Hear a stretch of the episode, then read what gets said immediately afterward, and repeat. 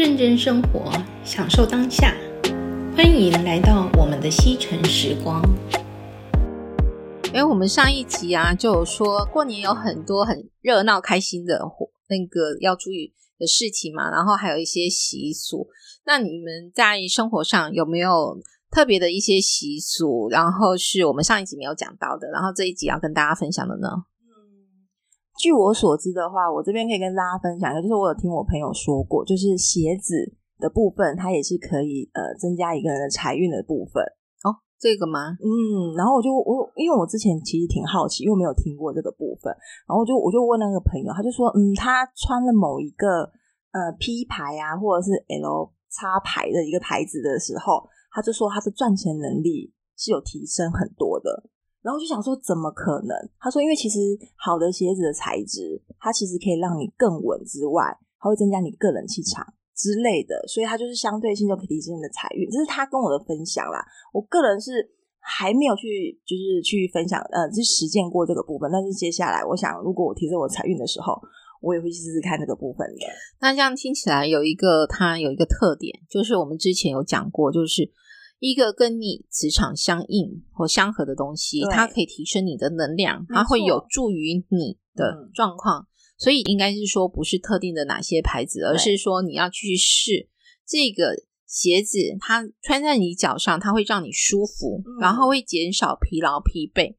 这样子，你的磁场能量不会掉下来。嗯，相对的，因为你在舒服的状况下，你不会耗掉你的能量去做这些事情，然后反而你可以集中你的火力，还有集中你的能量去做你要专注做的事情。哈，所以你说鞋子，我对钱包这一块就比较明确知道，就是说。嗯像钱包这一块啊，你用到一个好的钱包，其实它对你是会有一些帮助的。对，那好的钱包，它除了颜色上要注意，还有那个你的样式。嗯，样式。那当然，品牌能够好，有是有有它的一些说法，但是因为我们每个人的那个经济状况不一样，我会觉得至少你在颜色上要稍微注意一下，嗯，然后还有它的形状，因为。你要想，有些小朋友或者是刚出社会的年轻人，我们其实身上并没有那么多的那个积蓄，而且你真要开始打拼，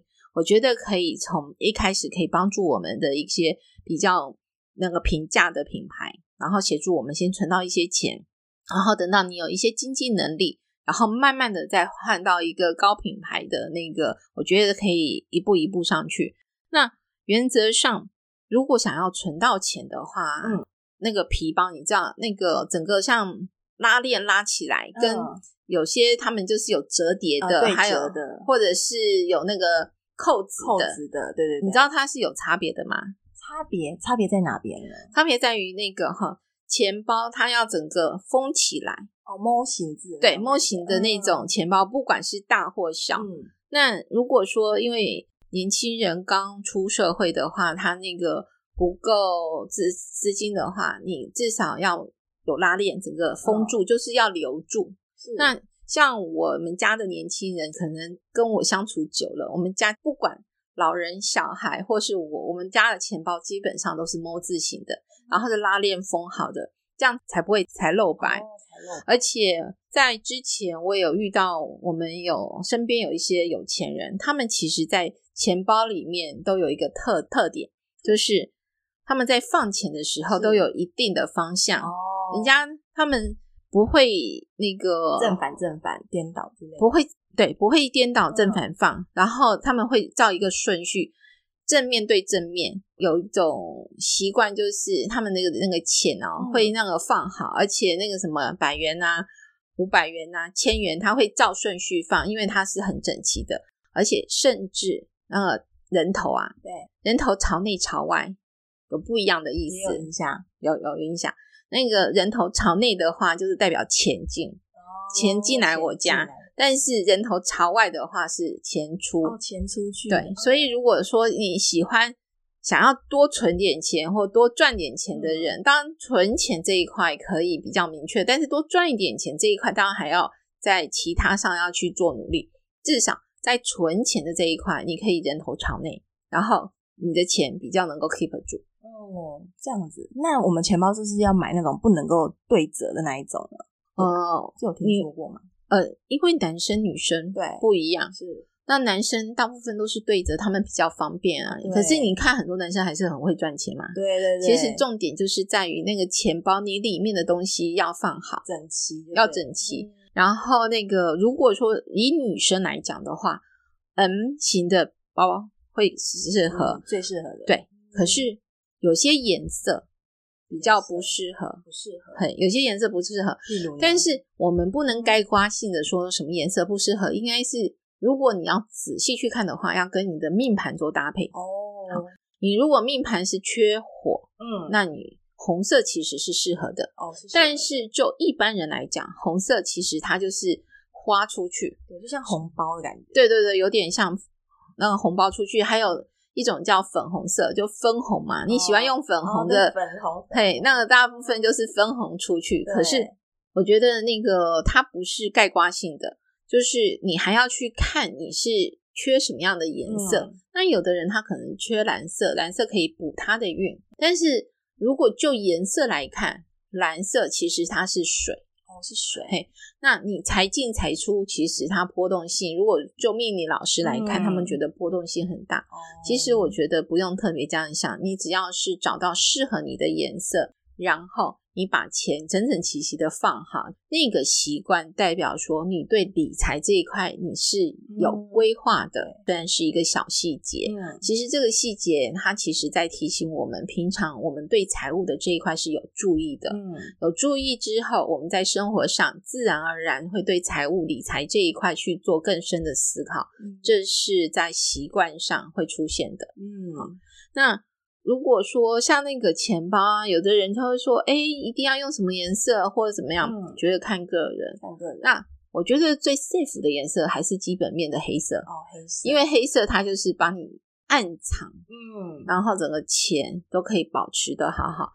然后不过重点是皮包不要有那个破掉，哦破掉或者脱线，那个一定要赶快换。嗯，任何的这种，当然你可以当做它是旧换新嘛。可是有的人他太节省，然后觉得那个皮包还可以用，嗯、然后就继续用，那个是一个漏财的象征。漏财的象征。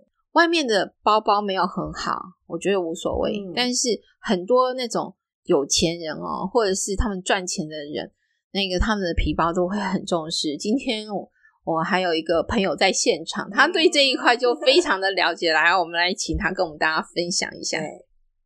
日本人的话呢，他们就非常注重钱包，特别是比如说，呃，每一年他们并不是完全是因为要流行潮流，而是因为一个钱包呢，就代表他的财运。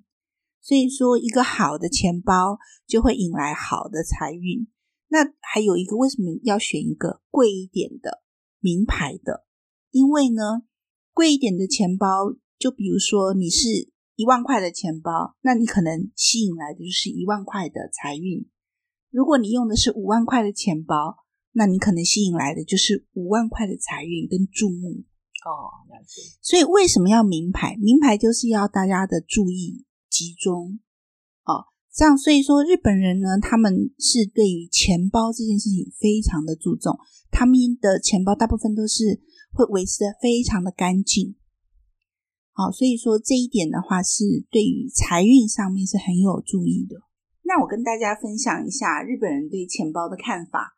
呃，特别是日本人呢，他们会选择一个很实用，但是名牌的钱包。为什么？因为呢，实用性当然啦，但是名牌的主要是要吸引一些关注，比如说财运。你用一万块的钱包吸引的就是一万块的关注跟财运，你用五万块的钱包吸引的就是五万块的财运。好，所以说日本人他们通常会非常注重自己的钱包，也会注重它的干净。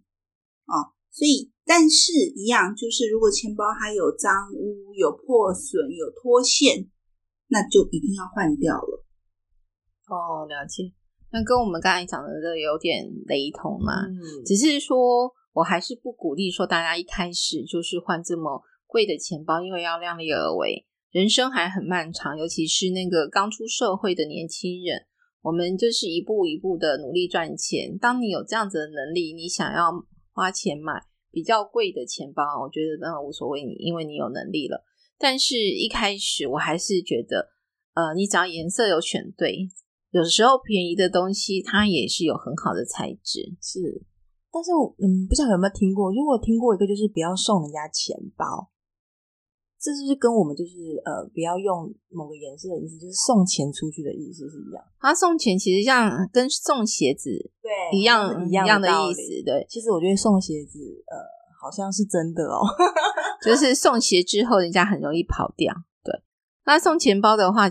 我觉得看心意，因为其实有些长辈啊，嗯、他会庆祝那个孩子，就是刚出社会，觉得一开始要好一点的钱包，哦、我觉得无所谓，因为那是心意。那可能是应该是角色的关系，对吧？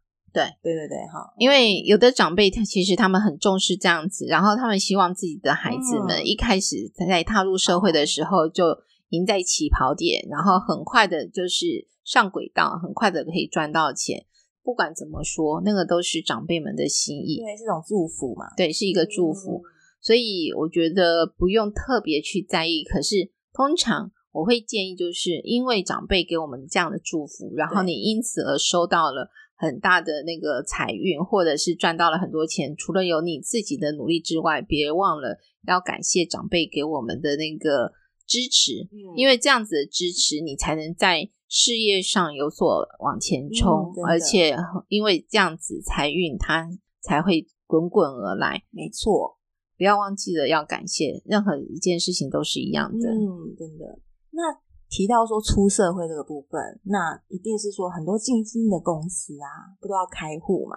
就是我嗯录那个薪资的部分是。那我们如果去一家银行开户，我们通常用到什么印鉴章，对不对？对，印章这个部分，不晓得有没有什么特别要注意的地方可以跟我们分享呢？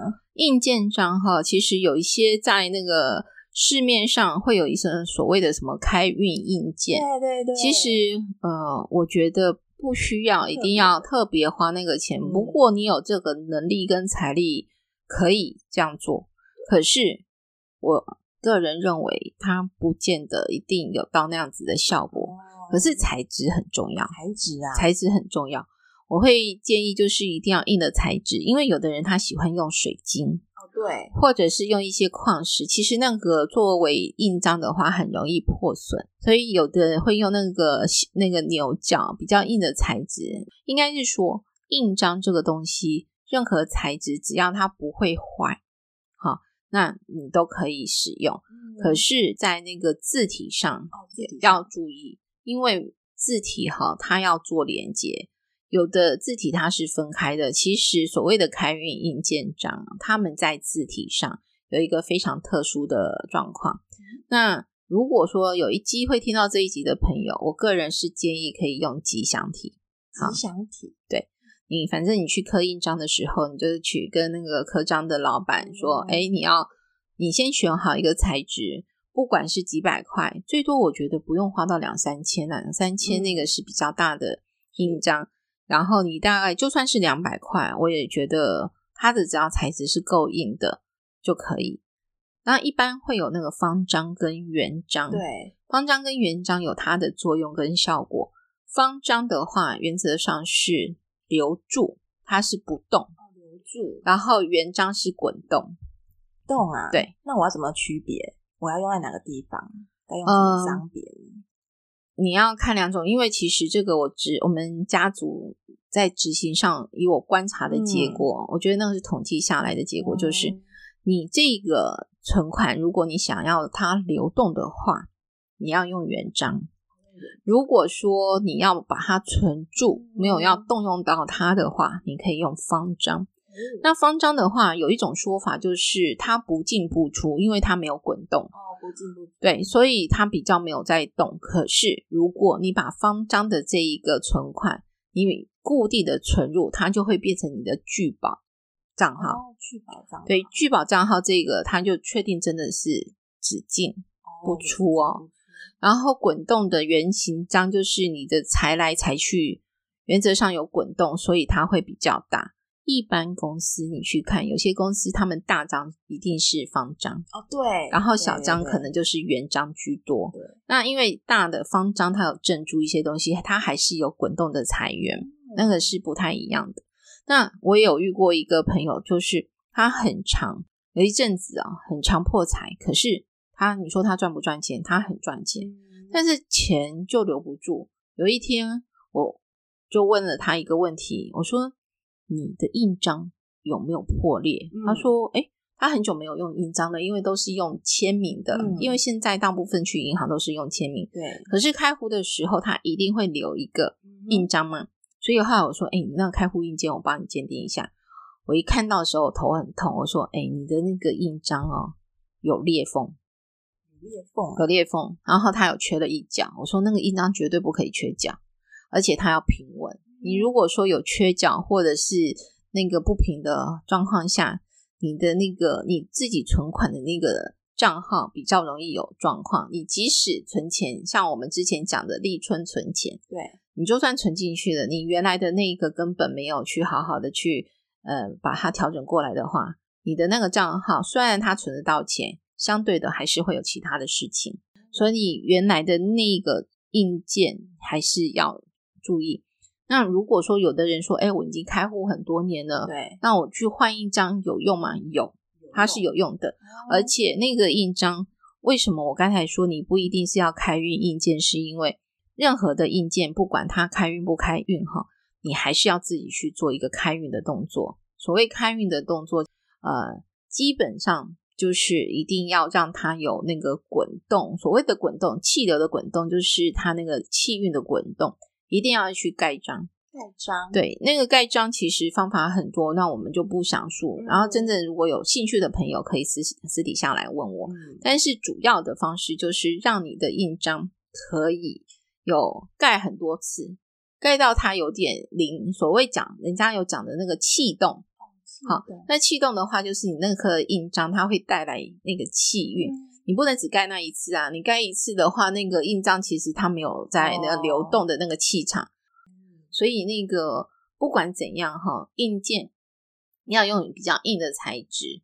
然后你们去刻的时候，哎，什么样的印章，或者是哎有一些那个开运硬件也好，然后普通硬件也没关系，嗯、但是重点就是它一定要平平整整的。那当然，硬件上所用的那个字体啊，它其实有一些特别的那个字体，你们可以自己去选。可是有一个重点，就是那个字体一定要全部所有的名字，还有跟你的边角要有一些连接。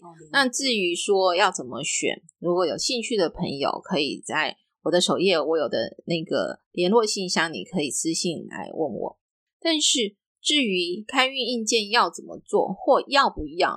呃，这个因人而异。嗯、那这边我也不方便去多说什么。就是硬件这一块，它的原则上就是你的材质，然后不要容易破裂的，然后它要硬，然后不可以有裂痕。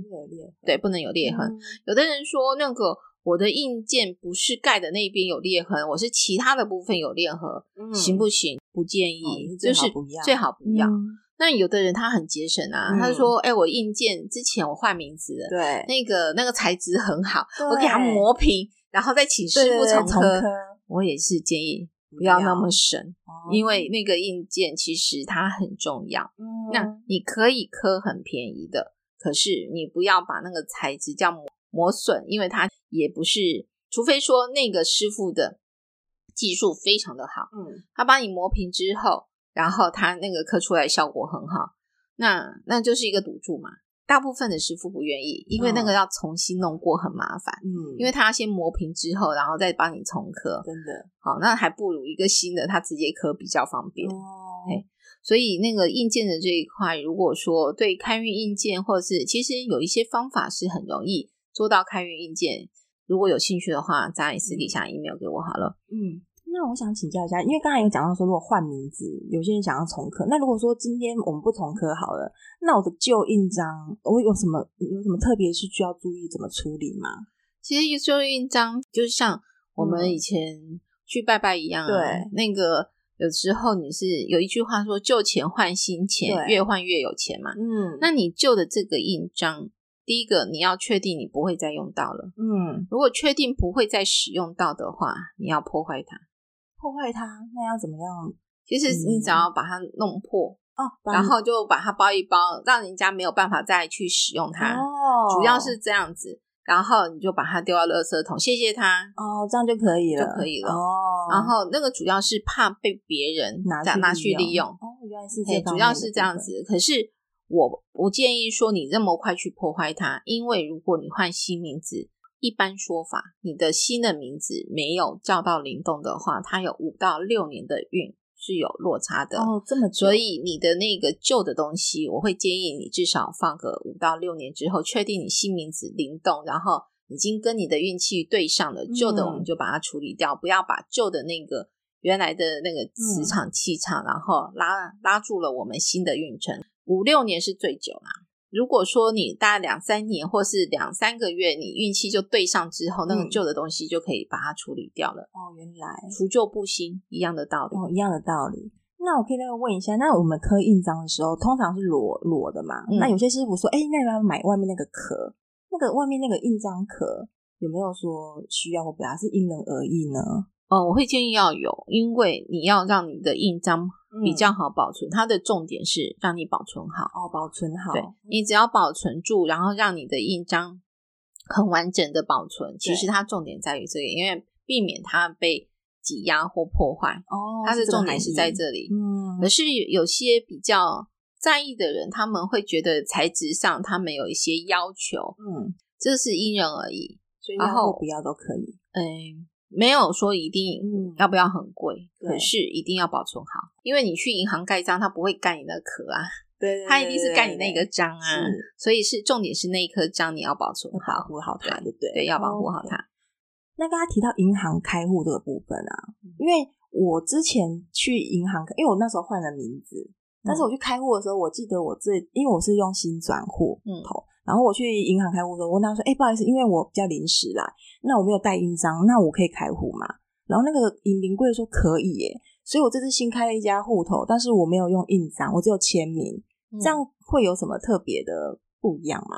还是没有什么差别？呃、如果可以啦，对，我会建议你就再找时间，有空的话去把那个章补上去，嗯、去给他做一个存档的动作。哦，在。那这样看起来，那像私人章的部分呢、啊？我们刚才提到，嗯、那它的直径大跟小会有什么？不要太大，不要太大啦，因为太大你不好掌握。哦，你的钱财其实它有一个，它也是一个象征性。你的钱财，你不要太小，太小的话，那个有点小家子气。啊、哦，对。那大章的话，太大你无法掌握，它也是一个问题。嗯、就是就你的手的大小感觉，感觉，然后你比较能够掌握的那个直径的大小就好，就适合你，就适合。对，OK，因为。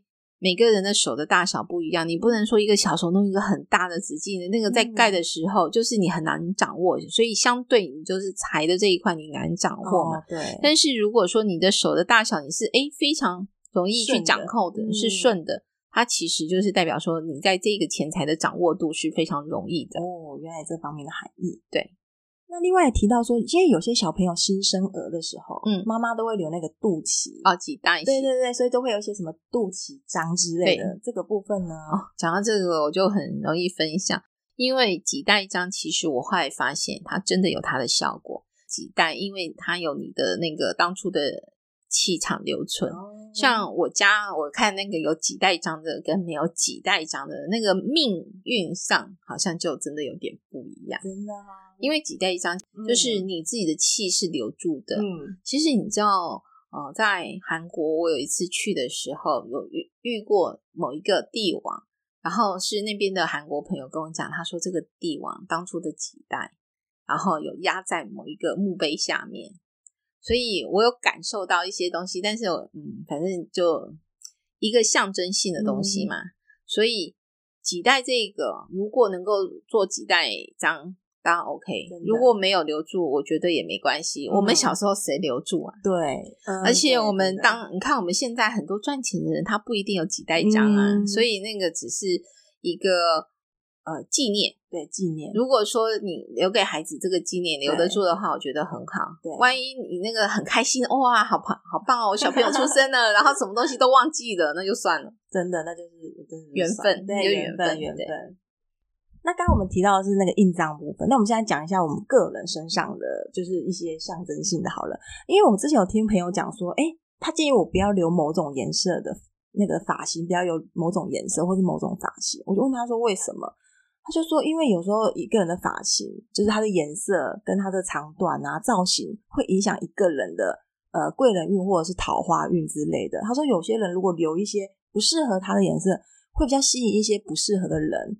其实，因为我之前其实没有这方面的注重，但是后来我发现说，哎，他这样讲以后，我发现，哎，对，我有一阵子的确就是比较遇不到贵人的相助，然后后来我有试着去改变一些我的外表的一些发型啊跟颜色之类的，我发现那个，嗯，真的在贵人运上面，或者是我会比较遇到会就是帮助我的人，我觉得这方面是不是有方面就是对我们的那个呃运势也是有帮助的。会有影响。嗯，坦白说，在看发型这一块，我看了很多年。嗯，从我在工作的时候，就很常帮人家看发型这一块，嗯、因为发型它其实可以透露出你目前的运势。如果说你可以有感觉的人，当然就是像，嗯，呃，有的人直觉力特别强，他会有一些感觉。可是因为我有时候看到有些女生啊，嗯，她可能就一直都没有对象，嗯、或者是。一直都有一些其他的状况存在，嗯，然后那怎么办？就是要剪不同的发型哦，换个造型，要换造型，因为有的人他可能适合，这真的就是像你朋友讲的，就是因人而异，真的，因为每个人的那个脸型不一样，然后还有你的那个身高、体型、体态不一样，其实我们没有办法概括全数说，哎，你就是短发就适合，或短发就一定会。招人缘或者，没错没错，没有是看人，因为像我以前的朋友，那个想要那个有对象的话，我就会把他抓过去，然后跟造型师讲怎么剪，然后剪完以后，哎，我就很有 feel，我说快了，然后大部分都三个月内会出现对象，哇，但是那个一定要发型师跟你是可以搭上的，然后发型师他把你剪出来的，或者是做造型的设计，嗯。他是可以很明显的帮你招这样子，嗯、那比较能够概括性的讲，譬如说你头发是非常蓬的，对，你发量很厚的人，这种人他一定要打薄。哦，对，不能毛躁对吧？对，打薄之后，因为干净利落，对，你在人气上这一块还有人员上，他是很快会帮你聚集的，嗯、这个是很确定、很明显的。嗯，但是有的人他那个可能头发发量不多，可是他喜欢烫发。烫的那个卷卷蓬蓬的，好像我最近就遇到一个烫完以后，哎，没烫的时候还就头发发量很少，嗯，那烫完以后就感觉很像那个海格 哦，海格啊，对。然后我一看的时候，想你不是 想要。你不是想要那个招人员吗？是你这个海格的头发，这个我都不好意思说什么。有的时候，嗯，没关系，等长长一点的时候，我们再来改变造型吧。是，因为人家已经花了一笔钱，很开心的过年了，对对，然后做了一个造型上的调整，然后你总不能跟他说，嗯，你这个发型。我们还是让他开心过年好了。对对对对，所以其实应该是说一个好的造型，嗯、或者是你你有听过那种开运美啊，啊或者是开运那个怎么样的什么彩妆啊？对，彩妆其实有它用处，有相关性，有让它的用处。我们等呃看我的那个朋友有机会来跟大家分享的时候，他会告诉你你的彩妆是要怎么搭，然后他会帮你开运。那个跟每个人的面相还是有关。好，如果说，因为他还要搭配你的那个三庭，嗯、就是你的面相整。哦、以后我们有机会跟大家讲面相的这一块的时候，我们再跟大家分享说，哎，你的那个造型，然后你的眉形怎么样，然后可以去做一些协助跟调整。嗯、只是说头发这一块，因为你的造型，然后还有你的长短，还有你的发量。它其实对你的所有的运气上是会有一些影响的，嗯、所以这个因人而异，它无法说整合出一个状况。就像人家说生肖今年什么样，可是因为你还有命格的问题，没错，所以不能这么盖棺啊全收。对，盖棺性的就是一个方法，就是打死所有的状况。